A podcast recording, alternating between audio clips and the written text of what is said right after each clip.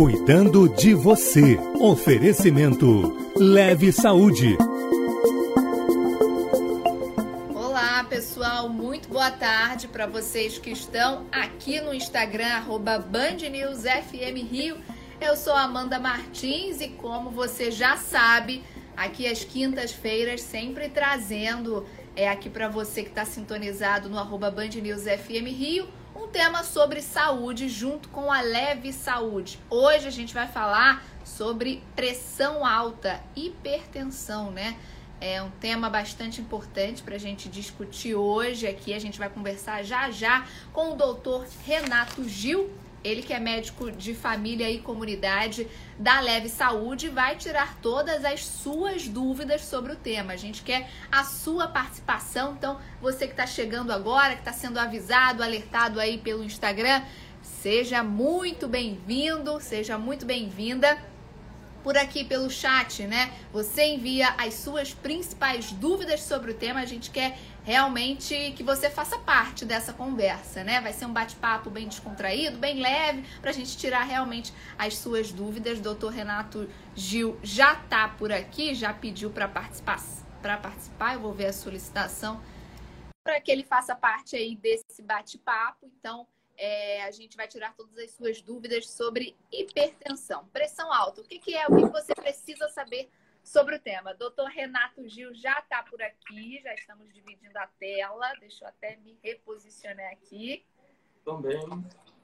Oi, doutor. Seja Tudo muito bem-vindo, viu? Ao nosso muito obrigado. de hoje. Muito obrigado pelo convite. É um prazer estar aqui podendo conversar com vocês, é, tirar algumas dúvidas, né? Coisa que a gente sempre faz em consultório, a gente consegue conversar com uma pessoa e aqui a gente tem essa, essa voz muito ampliada, né? a gente consegue passar, passar o conhecimento para várias pessoas e tirar dúvidas, né? É verdade. Isso. Então a gente quer que esse, esse seja um bate-papo e um espaço justamente para as pessoas tirarem as principais dúvidas. Não fica com vergonha, não. Manda mensagem para cá, dá para mandar mensagem no privado também, se você preferir. O importante é que a gente saia daqui aí com as principais dúvidas esclarecidas sobre o tema. É, doutor, vou, vou dar esse pontapé no nosso bate-papo, né? Uhum. É, e aí eu queria que a gente falasse num geral sobre pressão, né? É, eu, os valores, assim, mais especificamente. Quando que eu sei que a minha pressão é, geralmente é normal, é baixa, é considerada alta. Então, queria que a gente começasse falando desses valores para dar esse pontapé para o nosso bate-papo. Uhum. Quando a gente fala de pressão alta né, e impressão, a gente sempre tem aquele alvo mágico do 12 por 8, né? Então, esse seria nosso, nossa meta. Né? Entre 12 por 8 e 14 por 9, é, né, numa medida em consultório, a gente considera uma pressão alterada, tá? Uma pressão que levantaria uma bandeira, um sinal amarelo para a gente, né? Um sinal de atenção de que algo começa a não estar tão normal. E acima de 14 por 9, a gente faz o diagnóstico né, de hipertensão arterial. Tá bom? Seria mais ou menos esses aí os valores que a gente, que a gente segue né, como alvo.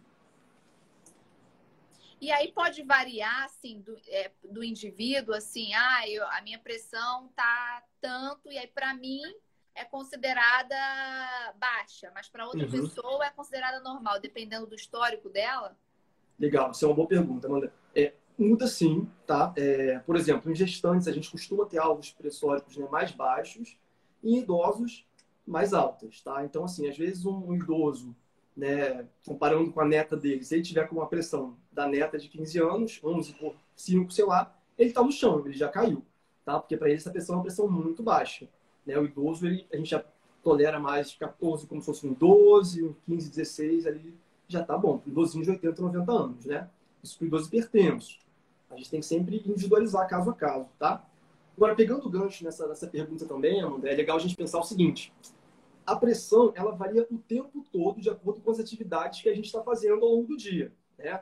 A gente está falando aqui, nesses números, é, para fins diagnósticos, no ambiente controlado, ou seja, a pessoa tem que estar tá relaxada, tranquila, sem vontade de fazer xixi, sem ter dor no churrasco é, no almoço, né, imediatamente antes, sentido de sal. Né? Então, assim, tem que ser uma, esse é o alvo, uma pressão que a pessoa chegou em casa, relaxada, ficou 15 minutinhos parada, não está preocupada com a conta que tem que pagar no mês, com a briga que teve com o vizinho. E aí ela mede, são esses valores, tá?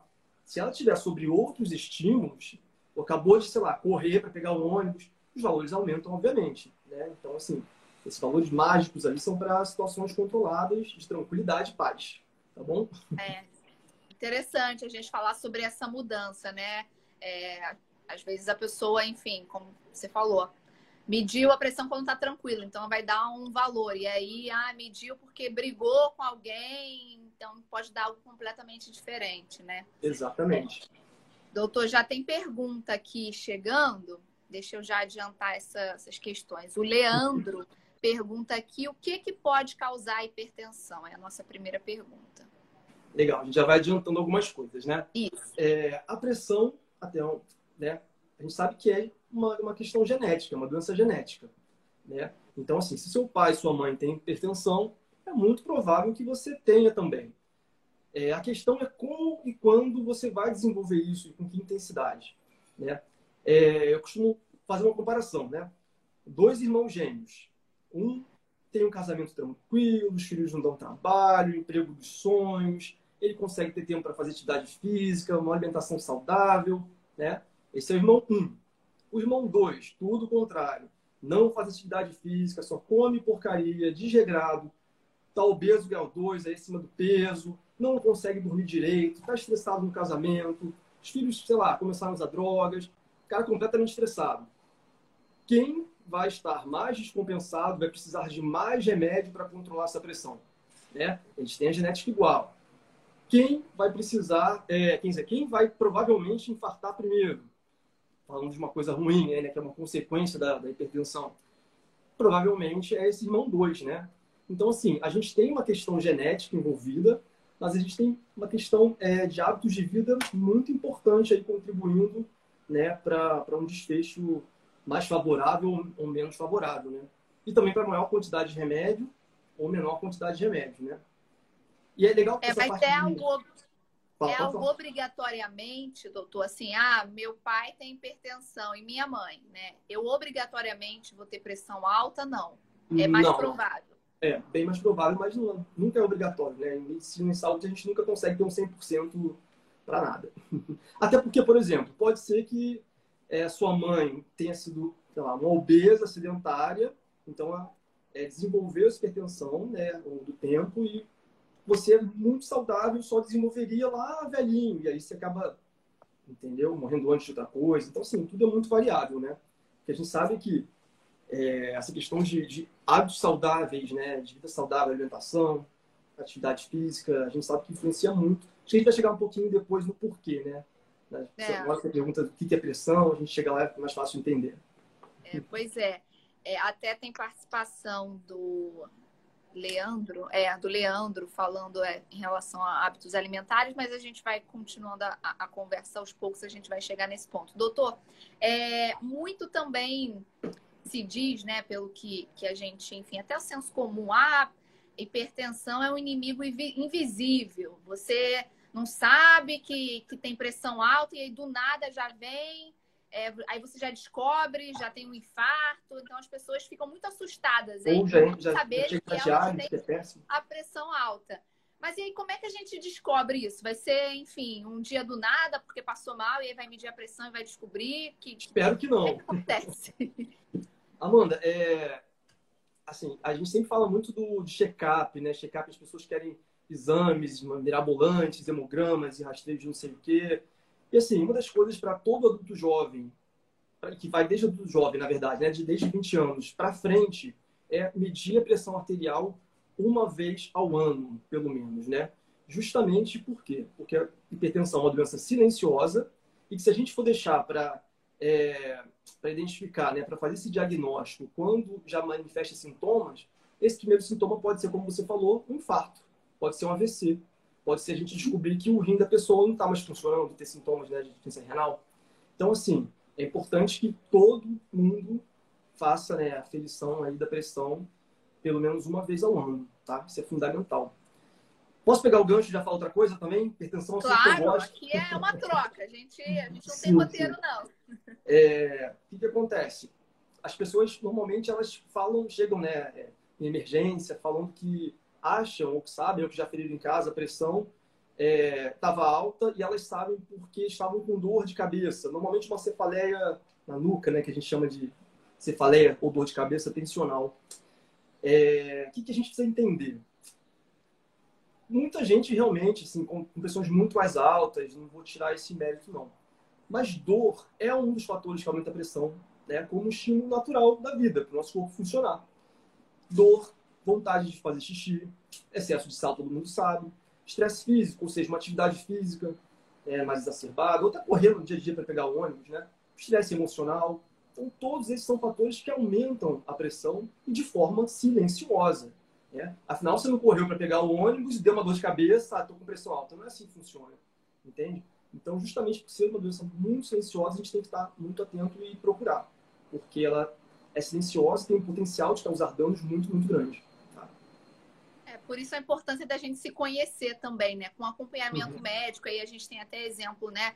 Do, dos médicos de família que, que acompanham geralmente um paciente, né? Uhum. Enfim, bastante por diversas questões, a importância de você se conhecer, também de você ter esse acompanhamento, né? Com esse médico que você confia e aí que vai saber o que para você sim foi algo que, que mudou, ah, sua pressão está alta hoje porque você teve esse estresse. Então, é importante também né, ter esse, esse acompanhamento contínuo e da própria pessoa é, ter consciência né, do, do, do, próprio corpo, do, enfim, no caso da pressão, se ela tem pressão alta, baixa, se a dela é normal, para que aí ela vai saber quando algo não uhum. tá bacana, né? Isso é importante também, Amanda, que é uma outra questão, né? A gente sempre individualiza o cuidado. Apesar de a gente ter os guias, né, os guidelines, os estudos, a gente está olhando para a pessoa ali como um todo, para aquela pessoa especial, né? Então, sei lá, um exemplo. Eu tenho uma, uma paciente que ganhou 10, 15 quilos durante a pandemia. E aí ela ficou hipertensa. Essa paciente tem 30 anos. 30 anos é uma idade muito jovem, né? Não é jovem. Eu tenho tranquilamente o espaço para compreender que ela teve esse aumento né, nos níveis pressóricos dela por conta de um ganho de peso, que aquilo foi por uma questão que a gente consegue reverter, e a gente dá uns três meses, às vezes até seis meses, para que ela mude o estilo de vida, ou seja, volte no peso adequado dela. E aí a gente, ok, tudo bem, não precisa de remédio. Entendeu? Não é assim, é. fez o diagnóstico, remédio a vida inteira. Não é assim que funciona, sabe? Até porque é, remédio de uso contínuo, crônico, a gente sabe que é uma coisa difícil. O paciente precisa entender né, a doença dele, precisa saber o que está acontecendo para ele realmente tomar, porque senão é fé, né? Poxa, fui no médico, estava sentindo nada, ele botou um aparelho no meu braço, disse que eu sou hipertenso, agora tem que tomar esse comprimido todo dia, duas vezes. A pessoa não toma. Se ela não acreditar, não, se ela não confiar, ela não toma. Então, é, é importante a gente também dar esse tempo, quando a gente tem, para conseguir é, que a pessoa mude, né? Mude, não precisa de remédio. É, tem até um gancho aqui, aproveitando, do C. Martins. É, boa tarde, gostaria de perguntar se uma pessoa que de, se descobre com hipertensão, hipertensão, ela pode deixar de ser hipertensa um dia ou se uma vez hipertenso, para sempre hipertenso, né? É, é, a, é, muito esse gancho que você acabou de falar. É, exatamente, né? Se ela tem uma tendência à hipertensão, provavelmente uma hora ou outra ela vai abrir esse quadro, né? A grande questão aí é, é né? Se ela está nesse momento que ela ganhou, sei lá, 20, 30 quilos, ela vai perder, os níveis pressóricos dela vão voltar ao normal e é possível que ela tire o remédio, né? Ou então ela nem começou e ela vai voltar a usar daqui a 10, 15, 20 anos, entendeu? E quando eu falo em 10, 15, 20 anos, é, é uma questão assim, a pessoa que toma, começa a tomar remédio hoje com 30, ela vai tomar um remédio até 70. Ela vai estar exposta a uma droga durante 40 anos. Se eu consigo empurrar isso por mais de 15 anos, vão ser só 25. Entende? Então lá na frente a conta vai ser menor. Porque tudo que, que é, todo remédio que a gente toma, a gente indica porque tem um efeito, é, um benefício né, importante, reconhecido, mas a gente sabe que no longo prazo todo remédio traz algum efeito colateral. Tá? Então, assim, remédio não é, não é um bicho do bem. Né? Ele tem que ser muito bem indicado, mas ele não é água. Tá? Importante a gente falar. É importante a gente falar sobre isso também. A Carmen, até aproveitando esse gancho, ela pergunta aqui sobre remédio, justamente. O que que o que, que se pode fazer para controlar a pressão aí, além de tomar o, o medicamento? Uhum. É, inclusive, essas, esses, essas adoções de hábitos mais saudáveis pode fazer com que reduza a quantidade de remédio, né? Então, vamos lá. Básico, né? Redução de sal, adotar uma alimentação mais saudável, é, perder peso, atividade física, é, tentar levar uma vida mais saudável em termos assim emocionais também, de estresse. Isso é um tema meio polêmico, né? Mas é, é, é, você não vai conseguir mudar algumas coisas na sua vida. Por exemplo, se eu tô, tenho um trabalho que é estressante, né? Meu chefe briga e tal, sei que vai continuar sendo. Só que muda a maneira, a gente tem como mudar a maneira como a gente lida com aquele estresse. Entende? Fazer com que não nos afete tanto. Mas acho que isso é um outro, outro tema. A gente já está indo para essa questão do estresse que é bem ampla também, né? Mas, é verdade. É, mas sim, tá? E, e, doutor, tem algum risco maior que a gente possa mencionar aí por gênero, por idade? Ah, com que idade a pessoa pode. Enfim, tive a pressão normal a vida toda. Ai, com tal idade, eu tenho que ficar mais atento, porque essa idade é, é, tem essa, essa, essa questão que eu posso começar a ter a pressão alta, ou gênero, quem, enfim, uhum. geralmente tem a pressão mais alta, os homens, as mulheres, tem algo, enfim, já comprovado sobre essa questão?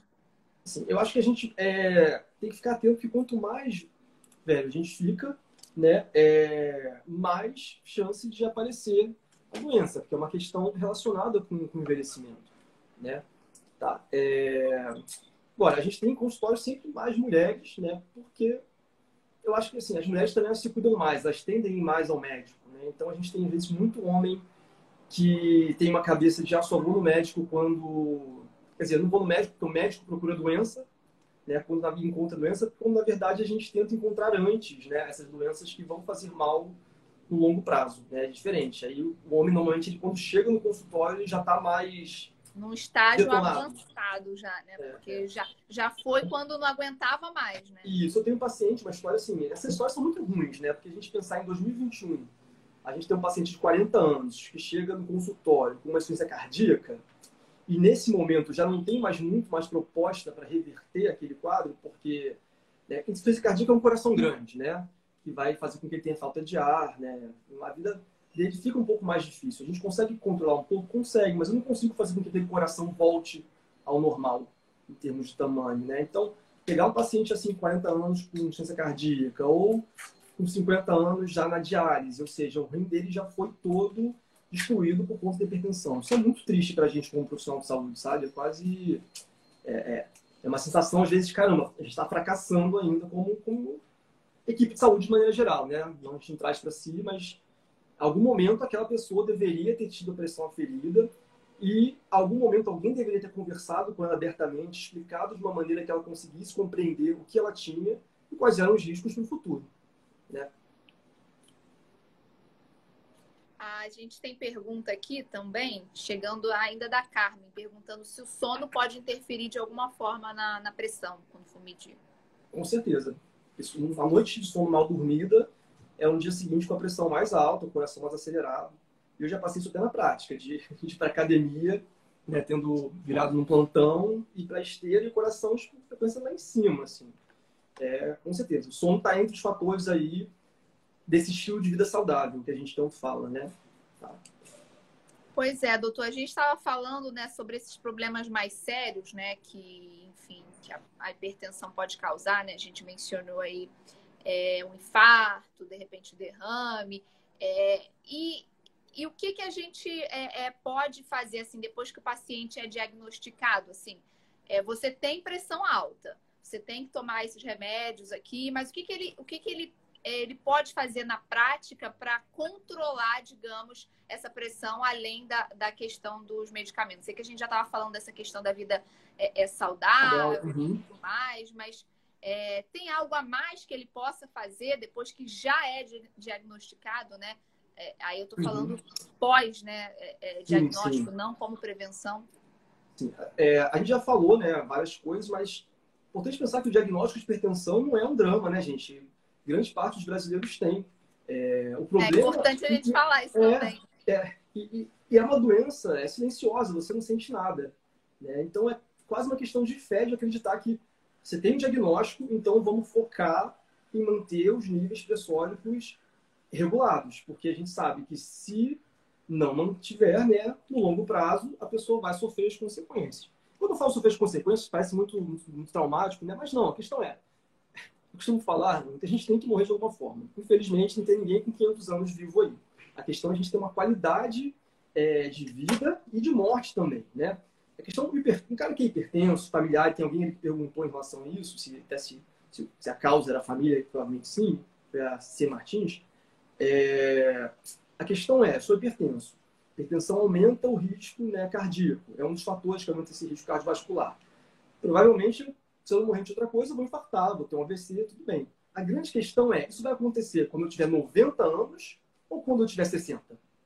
Entendeu? Esse AVC, eu tenho 90 anos, ele vai ser, assim, meu golpe de misericórdia e eu vou morrer e tá lindo, morrer com 90 de um AVC assim, ó, lindo, tá, sabe? É tranquilo, tá de boa. Ou eu vou ter um AVC com 60, eu vou ficar numa cadeira de roda e eu não vou conseguir mais falar, e 60 é uma pessoa nova, de corpo novo, e eu vou ficar até 90, ou seja, 30 anos, dependendo de cuidados, sem conseguir interagir, preso numa cama. Então, é isso que a gente tem que falar, sabe? É, é questão de, de quando, né? E de qualidade de vida, de perpetuar, né? Ter uma velhice saudável, né? Que seja funcional. Tá bom? Ou até antes, né, doutor, dos 60, né? Porque a gente, né, que é jovem, né? A gente, eu falo nós dois, né, também. É, eu quis, eu quis botar 60, né, pra... É, não, pois é. Às vezes a gente tem a impressão de que, ah, descobri que eu tenho uma pressão alta aqui, ah, mas não, sou jovem ainda, vou continuar comendo sal, sódio, tudo mais. Não, né? Tem o, o risco, né, de, de você. Você Sim, pode demais. ter 30 anos, 20 e poucos anos e ter infarto, né? Tem. Essa pergunta é legal, mano, que ela entra num outro, numa outra metáfora, assim, que eu gosto de usar em consultório, né? Porque às vezes as pessoas, elas não entendem o que é, que é pressão alta, né? O que é hipertensão, o que, que eu tenho. É, tem gente que não entende. Né? O Brasil é um país muito amplo e a gente tem que conseguir falar com todo mundo. É, eu costumo fazer uma analogia que é o seguinte: você tem uma bomba, você tem a bomba que joga a água né, da sua casa, da cisterna, é, para a caixa d'água lá em cima. Essa bomba ela passa por um cano. A gente pode imaginar que esse cano é um cano de borracha, tá bom? É, a bomba seria o nosso coração, tá? A borracha seria nossos vasos, nossas artérias, tá?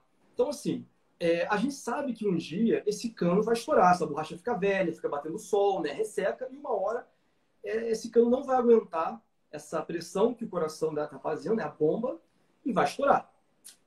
A questão é, se eu coloco. É, tá ficando claro para você, pelo menos? Que a ideia é que seja bem clara. Sim, sim, Legal. sim.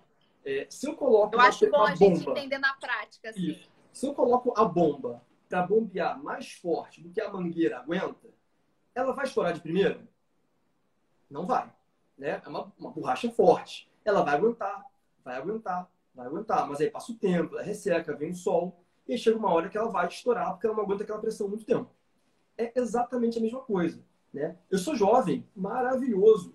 Mas quanto tempo essa minha mangueira vai aguentar? Se eu começar a. a é, como é que se diz? É, machucar ela, digamos assim, né? Jovem, ela vai aguentar por bem menos tempo. Como se fosse água mole, pedra dura, tanto bate até que fura.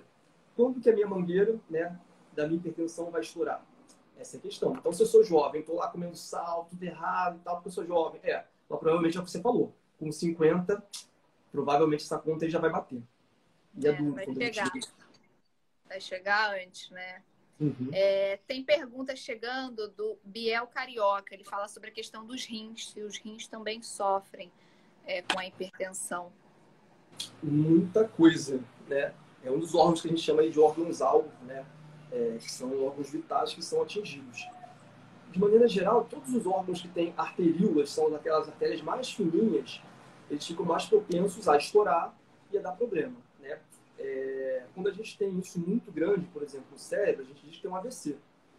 Agora, quando a pessoa, né, o idoso, ele vai tendo micro vazamentinhos, digamos assim, ele, que a gente não percebe, né, que são coisas muito ao longo do tempo, é, causa, por exemplo, que a gente chama de demência vascular. A demência vascular nada mais é do que isso, tá? É, demência vascular. O que demência vascular? É aquele idosinho que a gente está esclerosado, que começa a confundir as coisas no tempo, né, no espaço, não sabe onde está, chama da, do, do, filho pela mãe, né, e ele vai se desorientando um pouquinho, que é muito parecido com Alzheimer, né, coisas da demência. Nos rins, mesma coisa, o rim é um filtro, né, ele tem vasinhos muito pequenos por onde passa o sangue para ele ser filtrado, né, purificado, jogar a sujeira fora pela, pela urina. É, e esses vasinhos eles vão rompendo também. Onde vai rompendo, vai é, fibrosando, que a gente chama, né? Vai é, formando um tecido ali, que é um tecido disfuncional, e até o momento que esse rim já tem uma função que não é mais compatível com a vida, tá? Tô tentando ser um pouco assim, é, mais, Mas... com menos mediquês, né, pra gente conseguir se entender é, bem. Essa é a ideia aqui, essa é, a é, ideia. Se eu falar alguma coisa com mediquês aí que alguém não entender, gente, pode, pode falar, reclama, tá? Importante é que vocês entendam tudinho. É, doutor, eu queria que a gente falasse também assim na prática. Eu acho até que já chegou essa pergunta aqui, só que no privado. Se é exatamente, mas como a pessoa mandou no privado, não vou falar o nome não. Na questão de bebida, tenho hipertensão, tô tomando remédio, posso beber a cervejinha? Posso ou não posso? Eu falo não só pode como deve, mas na verdade não só pode como deve continuar o remédio, né? Essa, essa é uma pergunta muito frequente. Muita gente acha que não pode tomar o, remédio da pressão enquanto está bebendo, né? Que é um grande problema, porque normalmente você vai beber aonde? Sei lá, no churrasco. Ou então você está no bar e qual é o aperitivo? Aquele amendoizinho salgado, né? Então aí você não só tira o remédio que ajuda a controlar a sua pressão, como você também bota sal para dentro, né? E o volume de líquido. Então assim, você dá dois tiros ruins aí ao mesmo tempo. É uma ideia ruim não tomar o remédio da pressão. É, não é tá? só a bebida, né? Geralmente. É. Não tem problema nenhum, não existe essa interação, tá? Não é para interromper o remédio da pressão, não, pessoal, por favor. É interessante a gente falar isso, porque eu acredito até que às vezes a pessoa é, tem até medo de ir no consultório, a pessoa que está acostumada ao fim de semana, é, é, enfim, beber aquela cervejinha, ah, não, não vou no, médico não, porque sei que ele vai me passar um remédio de pressão e aí eu não vou conseguir, eu não vou poder mais beber. E aí, ah, então é melhor eu nem saber, melhor eu nem, nem tomar o remédio, né? É importante a gente a gente é. esclarecer é. esse ponto. Isso, quando a gente fala em vida saudável, né, é, a bebidinha, para quem gosta, faz parte. Por que não? Né? Não dá para a gente ser radical em nada. Nada que é radical funciona por muito tempo. Né? Então, se você proíbe uma coisa, corre o risco da pessoa, ah, não, então não quero mais é, tomar remédio de pressão, não, vou morrer cedo mesmo, meu filho beber, é isso aí. Não é, não precisa parar de beber, não precisa, sabe? Então é equilíbrio. Acho que tudo na vida está pautado no equilíbrio. Né? Em negociação, né? Na medicina de família a gente tem muito isso a gente entende que não é o médico mandando e o paciente obedecendo. Tudo é, a gente fala que é pactuado. Né? Porque a decisão final é sua. Né? Eu não vou para sua casa te dar remédio na boca. Infelizmente, não vou. Então, assim, é, quando o paciente mente, fala que está tomando, ele bagunça o raciocínio do médico, né? E, e aí depois ninguém mais sabe o que faz. O médico vai para casa com a cabeça tranquila, que fez o certo, e ele não sabe o que faz, está perdidão. Então, assim, essa relação médico-paciente tem que ser uma relação muito aberta, sabe? A gente preza muito por isso, por essa abertura e por deixar o paciente confortável para falar toda a verdade. E a gente vai trabalhar a saúde dele de acordo com as verdades dele, né? E de o que é possível, o que é viável dentro da realidade. Porque é, dentro da rotina também, né? Eu acho importante é. o médico é, é, se colocar na rotina do paciente, né? Porque às uhum. vezes você quer. É, se você for tentar modificar tudo aquilo ali, ele inclusive nunca mais vai voltar no consultório. Exatamente. ele vai, né? Tem, tem, uma, tem... um exemplo muito legal desse que está falando, né? Para hipertensão mesmo. Normalmente, um dos remédios, das classes de remédios que a gente tem dificuldade com paciente hipertenso é o diurético. Primeiro que ele não entende que o médico está passando um remédio para ele fazer xixi, sendo que ele faz xixi muito bem. Ah, ok, então vou, vou tomar isso. Né? Sendo que isso entra naquela história da bomba. Como é que eu faço para diminuir a pressão daquele sistema da bomba? Eu posso fazer com que a mangueira né, fique mais frouxa, eu posso reduzir a potência dessa bomba, eu posso tirar um pouco de água do sistema. E é aí que entra o diurético. Ele é fundamental para o controle né, da pressão, tirando água. Ah, então eu vou beber água. Não, gente, não é assim. Tem que beber água. Ele, você vai beber água, ele vai tirar e mais rápido que tiraria, e assim a gente consegue manter a pressão mais baixa. Tá? É... Mas o que eu estava falando isso? A gente falou do. Peraí, me perdi aqui, Amanda. estava falando ah. do. Me perdi um pouquinho. estava falando do diurético, por que, que eu entrei nisso? Ah, porque o paciente, isso é um problema da, da questão da adesão, né? A gente estava falando disso. Isso, do consultório. Ele pode, enfim, é, se ele não, se sentir obrigado a seguir uma nova rotina, ele é. nunca mais vai querer voltar ali. Isso. Normalmente, como que a gente passa diurético? É de manhã. Porque se eu passar a noite, obviamente, o paciente vai passar a noite inteira no banheiro e não vai aderir de jeito nenhum. Mas tem muita gente que sai cedo para trabalhar e fica uma hora, duas horas no trânsito. Isso é realidade. Então, como é que eu vou dar um remédio para a pessoa ela faz xixi meia hora antes, começa a fazer, né? Se ela vai estar no ônibus, em pé, né? Empressada, tentando chegar no trabalho. Não tem condições, a pessoa não vai tomar. Então, quando o paciente chega com isso, a gente fala, ué, então, não tem como quando você chegar no trabalho você tomar? Ah, tem, doutor. Então, tudo bem, toma quando chegar no trabalho. Então, tem compromisso de manhã, naquele dia especial, vou para o centro, resolver um problema, vou andar, não tem como ir no banheiro. Tudo bem, chega em casa à tarde, se for o caso, toma, tá? E se for um dia que você não tem como, um jeito nenhum, tá bom, pular um dia, não tomar à noite, tudo bem. Agora, se você não puder tomar nunca o remédio, conversa com o médico para a gente tentar achar uma outra alternativa, tá? Agora, é, dizer que tá tomando, não tá? Porque essa confiança, né, também é importante, porque só um paciente que está confiando ali no profissional é que também ele vai se abrir para, enfim, falar a rotina. Às vezes, ele, se não for o caso, ele pode ficar com vergonha de falar, né, que, ah, não quero, não consigo tomar em determinado, enfim, é, horário e tudo mais. Mas uhum. é, vou seguir com as perguntas aqui. Vamos lá, tem algumas lá. que eu estou vendo aqui. A C. Martins fala assim: tenho 65 anos, diagnosticada com hipertensão aos 39 ela diz que sempre foi magra, sempre praticou exercício físico, tem alimentação legal. E aí, nesse caso, ela, enfim, claro que é, é só uma consulta, né? Mas, no geral, se é, você acredita que a, que a questão hereditária é, foi a responsável, já que ela tem essa conjuntura que seria favorável a ela, né? Uhum, uhum. É, sempre é, né? E aí, a grande pergunta é se ela fosse obesa, sedentária, como ela estaria agora? quantos, quantas medicações ela precisaria para controlar essa pressão, né? Que é algo tão forte na genética dela, tá? Então, é... sim, genético, mas provavelmente se tivesse um, é, um, outro estilo de vida seria pior. Mas a pergunta é. dela me, me, levou uma coisa, uma pergunta, né, um pensamento legal que nem é muito caso aqui. E quando é, aparece uma pessoa de 15 anos, 10 anos com uma pressão alta? Né? A gente falou que começa a partir de mais ou menos 20, a gente tem algumas doenças que a gente chama de causas primárias né, para hipertensão secundária. Nossa hipertensão é a hipertensão arterial sistêmica, essa é a pressão que é primária, que ela vem né, da genética, da idade mesmo, e é isso. Mas tem algumas outras causas que, que causam a hipertensão. Então, pessoas muito jovens, crianças, adolescentes, quando aparece uma pressão alta, não é só dar remédio acabou, não. A gente precisa investigar umas outras causas aí que podem estar acontecendo por trás disso. Tá? E só depois que eu elimino todas, eu vou dizer que é hipertensão mesmo. A gente já falou aqui sobre o sal, o sódio, enfim, mas a Vânia é categórica. Pergunta assim: o sal é mesmo o pior inimigo da pressão? É. É, pior, assim, é muito radical, né, gente? Mas é, é né? A gente já tá conversando aqui que não tem que ser, não tem é, que ser. É, radicalismo não é bom para nada na vida. Mas por quê, né? É, é muito fácil pensar. O sal, o que, que ele faz no organismo? Ele puxa água, tá? Digamos assim. Então, ele tira é, a água do tecido e vai para o vaso. Quando você está querendo tirar a água do vaso para reduzir a pressão, o sal está puxando a água para o vaso e aumentando a pressão. É isso, tá? Assim, tentamos simples, objetivo é isso. Por isso que quando a gente reduz o sal, a gente consegue ter também, às vezes, um efeito tão importante na redução da pressão, tá?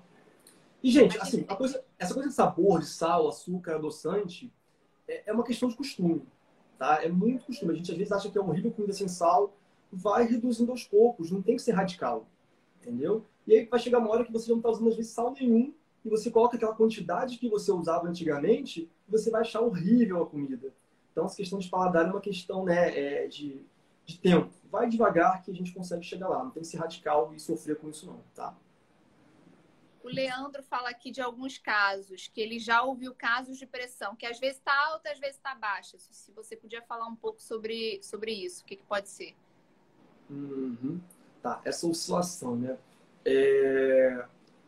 Eu vejo muito isso acontecer em pessoas que estão passando, às vezes, por algum problema é, emocional, ansiedade, depressão. É uma, é uma questão muito de curva, né? Porque tem, a gente tem as, os fatores né, ambientais que influenciam, é como a gente já falou. Né? Mas normalmente a pessoa que está passando por algum estresse né, emocional, ela não consegue ter muito controle disso. Então, uma hora ela ela está tranquila, então a pressão está controlando com remédio, de repente, às vezes ela briga com alguém, a pressão já dá um pico, e aí para manter ela naquele pico de estresse, teria que ter mais remédio. Então, assim, são situações que a gente precisa ver muito, muito caso a caso, tá? Mas, normalmente, é, tem alguma coisa aí atrás. Não existe assim, nenhuma doença clássica que faça a pressão ficar muito descontrolada, não. Aí Renato, gente pode falou... um remédio, que pessoas esqueceram de tomar, isso acontece também, dosinho, com frequência, tá? Já que você falou dessa questão, né, do, enfim, estresse emocional, E aí, enfim, a, é, é, a pessoa sabe, o paciente sabe, o médico sabe que, que a pressão fica alta conforme o emocional. E aí, em relação a medicamento, essa pessoa eh, geralmente vai tomar o remédio só quando ela está num ápice de estresse, ela vai tomar de forma contínua, mesmo sabendo que a pressão dela essa, tem essa questão emocional. Como é que funciona isso? Legal. Essa, é uma frase também muito comum em consultório, né, mano? Que a gente ouve. É... Ah, doutor, não, não vou tomar um remédio não, que minha pressão é emocional. Isso é, isso é clássico, né? Gente, a pressão, como a gente falou aqui, de todo mundo é emocional. A minha é emocional também. Agora eu tô aqui já um pouco mais tranquilo, né, mano? Mas provavelmente no início da, da live, se a gente fosse medir a minha pressão, ia estar tá bem alta pro meu padrão de normal, né? É... Então, assim, a gente toma um remédio de pressão, isso é muito comum. Renato, ficou mudo para mim. Não sei se para as pessoas. Ah. Voltou, voltou? Agora sim, agora tô então, a gente, a gente toma, a gente usa o remédio da pressão para evitar essas oscilações é, cotidianas, né, que fazem parte da vida, evitar que essas oscilações sejam muito grandes. Então, tô com, tô com a pressão normal. Vou tomar remédio? Vai, vai, porque daqui a pouco você vai. Eita. Daqui a pouco você vai sair correndo, né, pela rua pegar um ônibus, sua pressão vai fazer um pico. Aí daqui a pouco você chega no trabalho, seu chefe te cobra um negócio que você não, não entregou, está atrasado, faz outro pico silencioso. E é isso que a gente não quer. Essa porrada nos vasos, que vai chegar uma hora que a mole pedra dura, uma hora vai, vai aguentar. tá? Então toma um remédio sim. Claro que é, se a pressão não sofresse variações de acordo com o nosso momento de vida, né, com o nosso peso, com o nosso estresse e tudo mais, a gente não precisaria de consultas regulares com o médico, né, para acertar, ajustar o remédio. Olha só, uma vez diagnóstico, mesmo remédio para sempre. É, então, sim, isso vai mudando ao longo do tempo, então a gente precisa de consultas regulares para poder ajustar a medicação. Às vezes tem uma, um idoso, por exemplo, que começa com a pressão muito baixa, o que a gente faz? Retira remédio, tá? Então, a gente não só coloca quanto a gente retira. E às vezes a gente pode ficar fora do alvo para cima e às vezes a gente pode ficar fora do alvo para baixo. Então, se você está tendo algum sintoma de hipotensão, né, fica tonto, escurecendo, o ideal é que você volte ao seu médico e discuta com ele a, o reajuste da dose da sua medicação? Tem pergunta da doutora Anne Moutinho. Ela pergunta sobre os exames. Quais os exames que o hipertenso deve fazer e com, a, com que frequência? Então, um, um hipertenso que está controlado, né, ele precisa ter pelo menos uma consulta anual, tá? É, e nessa consulta, a gente vai fazer é, o perfil lipídico, a gente vai olhar triglicerídeos, colesterol, HDL, é, creatinina, que é para ver como é que está o funcionamento do rim dele, se já há alguma repercussão, o eletro, que vai ajudar a gente a ver se tem alguma repercussão já no coração, se o coração está grande, se tem algum sinal de que já teve um infarto prévio. É, glicose, para a gente saber se ele tem junto aí um diabetes que ajudaria ele né, a aumentar esse risco cardiovascular. E potássio, né? Para a gente ver que algumas medicações para pressão, elas fala que poupam potássio, né? Ou ajudam a excretar. Então a pessoa pode ter um distúrbio de potássio distúrbio de potássio aí, em última instância, vai gerar uma arritmia cardíaca e não é uma coisa que a gente, a gente gosta muito. Não. Renato, eu queria que a gente explicasse, aí, se possível, a gente mostrar como é que, como é que a gente pode medir a pressão. É, queria que você explicasse aí, enfim, é, vou... se possível, que a gente mostrasse na prática. Beleza, eu vou aproveitar aqui e vou botar o meu cabo de energia, porque o celular está acabando a bateria, daqui a pouco a gente vai morrer, tá? Dois segundos, espera. Não, claro, claro. Enquanto isso, você que está aí é, aqui no arroba Band News FM Rio, participe, mande sua pergunta, muitas dúvidas sendo esclarecidas pelo Dr. Renato Gil. Ele que é médico de família e comunidade da Leve Saúde. Então a gente está aqui todas as semanas tirando as principais dúvidas sobre temas é, diversos e a nossa dúvida, a nossa nosso tema de hoje é justamente a hipertensão, né? Pressão alta, tudo que você é, precisa saber. Você que tem pressão alta e também a gente sempre conhece alguém, né, que, que sofre de hipertensão. Então, essa live está sendo bastante legal para a gente esclarecer também essas principais dúvidas que a gente tem aí a todo momento. Voltou? Voltei. Então, a, gente, a gente pode, então, já, já, demonstrar como é, que, como é que a gente consegue medir a pressão? Pode, pode, pode. É, na verdade, em consultório, né, usualmente a gente usa esse aparelho aqui, né, que é um aparelho analógico, né, é com, com esse ginho, com manguito, né, é, pera, tá? Esse aqui todo mundo conhece, né, a gente coloca no braço, tudo bem. Esse aqui é vermelho, não é nada não, tá, gente? É porque aparelho de pressão em um hospital some, entendeu, o tempo todo. E aí, vermelho nunca sumiu até hoje, tá? É, enfim, vamos lá. Só que é muito comum, Amanda, é, o paciente ter um aparelho digital em casa. Né? Ah, é. Quando o aparelho é... Eu já é, vi, assim, bastante isso, em casa mesmo. Isso. Quando o aparelho é, é digital, a gente, normalmente, a gente prefere né, que seja de manguito, ou seja, que ele coloque aqui no braço, tá? Mas muitos pacientes têm esse aparelho aqui, que é o aparelho de pulso. E aí começa o problema. Por quê?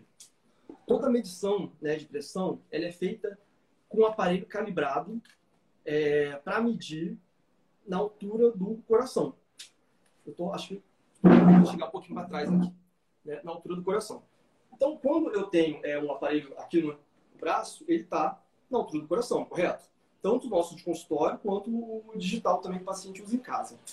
Quando tem esse aqui, começa o problema, porque ele tem que ficar, aqui um pouquinho, ele tem que ficar exatamente aqui, né?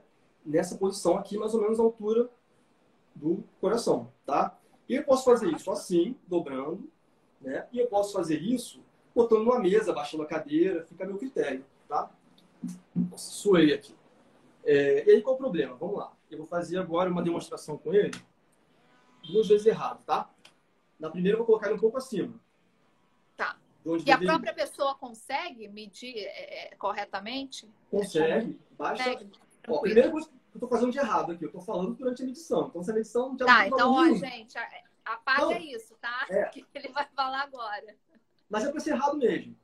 Tá então, tá errado. Assim, é.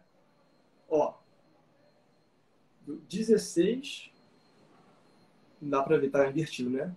Por 11. É. Essa medição não vai ser muito boa, não, porque acho que deve ser mais ou menos assim que eu tô Agora vou botar para baixo, tá? Eu tô com o braço solto aqui, vamos ver quanto vai dar. Porque às vezes o paciente chega no hospital, tô mais uma, mais uma vez fazer uma coisa errada aqui falando, minha pressão tá 20. E aí, quando a gente vai medir, tá tipo 13. Né? E aí a pessoa já ficou ansiosa, nervosa à toa.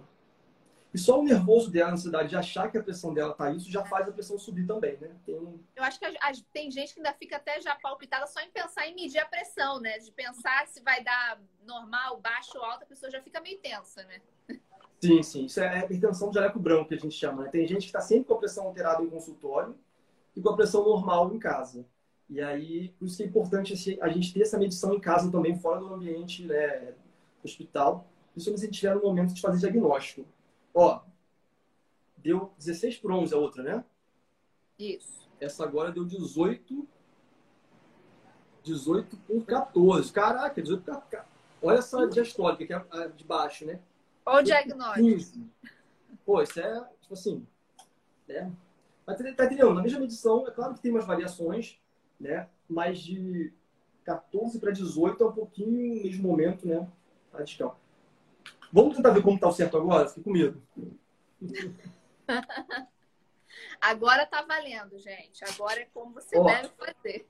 Eu tava com a perna cruzada, já descruzei aqui. Ah, tem comentários chegando também, muita gente comentando com carinhas, positivo, agradecendo as respostas, legal, né, da galera que a gente respondeu. Rubens está aqui falando que tá ligado, que é fã da gente, que claro, todo mundo tem que se cuidar.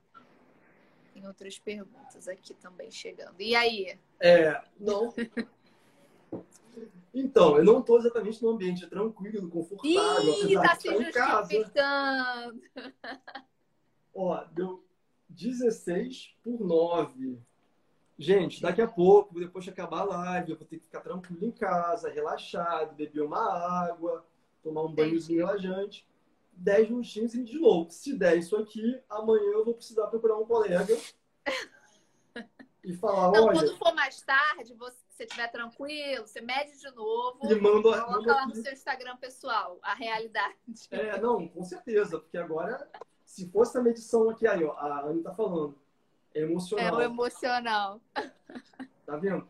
Agora, a questão é, se eu fosse hipertenso, quer dizer, até o momento não sou, né? Mas é provável que o hipertenso mal controlado, nessa situação que a gente está aqui, né, que é fora do habitual para a gente médico, é, estaria com uma pressão de 22, né, de 20, 22, o que é bastante incompatível no longo prazo, né, como a gente estava falando. Tá? E essa é uma diferença importante. Um 16 agora não tem muito valor, porque eu não estou naquele ambiente ideal. Tá bom? Espero que depois também continue assim. Não continue assim. Não, vai dar tudo certo. Então, tenho certeza que foi emocional. Vai, eu mando notícia, gente. Fiquem tranquilos. Ó, o Leandro, deu ruim, hein, doutor? Brincadeira, gente. Mas, doutor, aproveitando essa questão de, de da gente medir a pressão, né? A gente estava até conversando antes da live, porque pesquisando sobre o tema, e aí eu achei, né, na internet a questão dos aplicativos, né? A tecnologia aí servindo como aliada para isso, mas, né, gera muita dúvida, né? Porque são aplicativos que a gente pesquisou até junto e aí que dizem que dá para medir a pressão e aí eles dizem que é a pressão pela digital, foto até. Então, assim, eu queria que a gente esclarecesse um pouco, né, e falasse também, claro, da sua opinião sobre esses aplicativos, uhum. porque, né, a gente sempre tenta aliar a tecnologia para o nosso dia a dia. Então, assim, queria ver se as pessoas realmente podem levar esses aplicativos em consideração, sabe, para uhum. medir a própria pressão. Uma vez que o aplicativo ele for validado né, pela Anvisa, pela FDA, é, acho que a gente pode ficar bem tranquilo. Né? A gente está até comentando que o Apple Watch ele tem uma, uma capacidade de fazer eletro hoje, mas não está aprovado em país nenhum, então a capacidade está morta. Né? É, em relação aos aplicativos que, que prometem aferir pressão, né, eu fui até, antes da live, baixei alguns, né, é, na verdade, eles falam pressão, mas eles querem dizer frequência cardíaca. Eu não acredito que seja é, por inocência, não. Acho que é uma fé mesmo, tá? Assim, sendo bem sincero. É, porque, como a gente viu, a medição da pressão ela precisa de, um, de uma é, de uma diferença ali mecânica, né? Na para conseguir medir. Tem uma questão mecânica de hidrodinâmica, enfim, parte dos físicos aí que podem ajudar mais a gente. E é, que o celular não consegue ter ainda. A gente não consegue medir nenhum tipo de pressão. O que eu já vi fora são aparelhos de pressão que mandam informação para o celular, para o aplicativo via Bluetooth. Semelhante a essas balanças que a gente tem também Bluetooth que mandam. E aí, os smartphones eles conseguem compilar essas informações que eles vão recebendo e fazer uma curva para a gente de pressão e tudo mais. Aí, quando a gente vai para o celular, né, é, é, fácil entender o mecanismo, né? Porque ele manda você botar o dedo na câmera é, e a luz está lá. Nada mais é do que isso aqui, que a gente, infelizmente, né, começou a conhecer muito bem no último ano, que é um oxímetro de pulso, que mede para a gente a saturação, e é possível também pelo celular, né, alguns aplicativos já vi, é, e mede a frequência cardíaca. O que, que, é isso? Tem uma luzinha, né, acho que dá para a gente ver aqui dentro, e tem como se fosse uma câmera. É, e aí a câmera detecta a variação da intensidade da luzinha no, no momento que o sangue está passando. Então ele faz curvas e a partir dessas curvas ele consegue medir a frequência cardíaca e não a pressão arterial, tá? Tem é, valor? É. Tem, tem valor. Uma pessoa que tem fibrilação atrial, vai bater 180, tem valor, tá? Mas isso os relógios né, inteligentes hoje em dia também fazem. Outro dia eu estava chegando em São Paulo, em Congonhas, e eu não curto muito voar. E aí, bem a descida, meu, meu relógio começou a apitar, me avisando que minha frequência cardíaca estava alterada alterado. E aí eu fui ver e realmente estava bastante alterado. Eu tava Na minha mente, estava tranquilo, sabe? Não estava sentindo nada. Mas meu coração estava ali, é, né? Avisando, não avisando que eu não estava sentindo, mas estava ali é, refletindo nessa né? minha ansiedade escondida ali. Isso foi muito engraçado, gente. Receber esse aviso do relógio, que eu nunca tinha recebido. É, mas eu acho importante a gente falar sobre, sobre, sobre essa questão, né? A tecnologia está aí para ajudar, mas nesse caso de medir a pressão, vamos para vamos é. para o método tradicional, né? Isso. Se alguém conhecer, gente, algum aplicativo que funcione, pode mandar para a gente. Vai ser até de muito, muito valor. Mas eu realmente também não conheço. Tá? Desses né, que a gente, é. enfim, pesquisou e tudo mais, não, não, não são tem. boas opções nesse sentido. É, doutor, nossa live está tá se encaminhando aí para o fim. Mas eu uhum. queria que a gente falasse um, um, é, um pouco de, de, prevenção, né? Sei que a gente já falou sobre alimentação, sobre exercício físico, mas também é, a gente acho importante a gente finalizar é, dessa forma falando de, de prevenção, né? Como as pessoas uhum. É, podem se prevenir e aí ela, com hábitos alimentares saudáveis e exercício físico, né? Ela vai é, acabar se pre...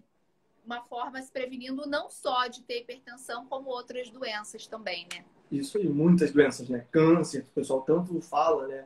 Inclusive, é, esse ano, a campanha do câncer de mama da, da, da Sociedade de Mastologia foi para o pessoal ter uma vida saudável, é, parar de fumar, tudo isso, porque tava, valia mais a pessoa ter esses hábitos do que ficar é, palpando. Eles chegaram a essa conclusão.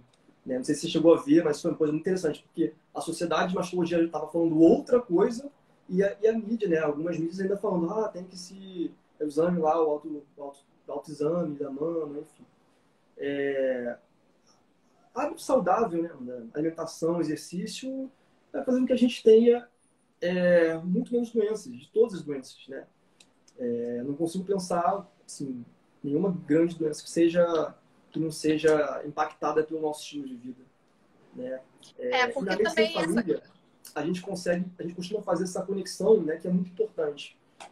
É, estava falando de prevenção, vou deixar isso rapidinho, que eu lembrei de uma coisa. Muito comum, tá? Chega um paciente lá, hipertenso, é, diabético, aí já tem 60 anos, 70, está se questão de dor no joelho e também de refluxo. Né? E aí você percebe que todas essas, essas doenças elas estão ligadas também a um fator importante, obesidade. Um paciente obeso que ganhou peso na quarentena, não ganhou peso, né? E aí, é se está conseguindo acompanhar, né? Porque obesidade são fatores que pioram a hipertensão e diabetes e sobrecarga no joelho, né? Acaba com a cartilagem, artrose, aumenta a pressão intraabdominal, joga ácido para cima, tem refluxo, enfim.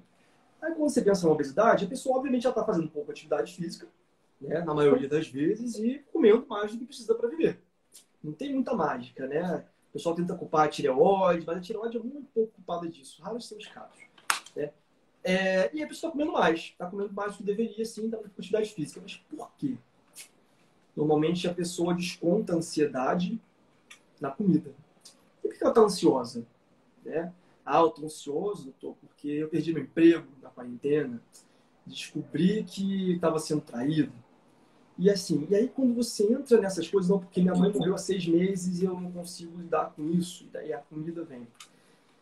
Então, assim, é, chegar e fazer um diagnóstico de hipertensão é moleza pra gente, né? Médico, assim, tem, todo médico tem que saber isso, né?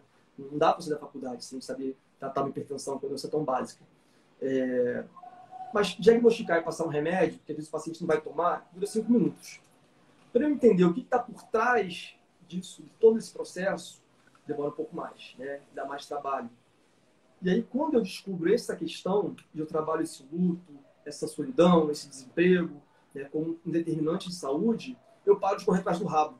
Correr atrás do rabo também é outra expressão, né? Porque não adianta eu ficar dando remédio, o paciente engorda mais, eu dou mais remédio, e aí a pressão aumentou mais, o diabetes aumentou mais, e é mais remédio. Gente, é uma coisa que não acaba, não tem fim, tá? Então eu preciso lá para entender aonde que está a questão dessa pessoa que está trabalhando para todo o processo de adoecimento dela. Normalmente tem, tá bom?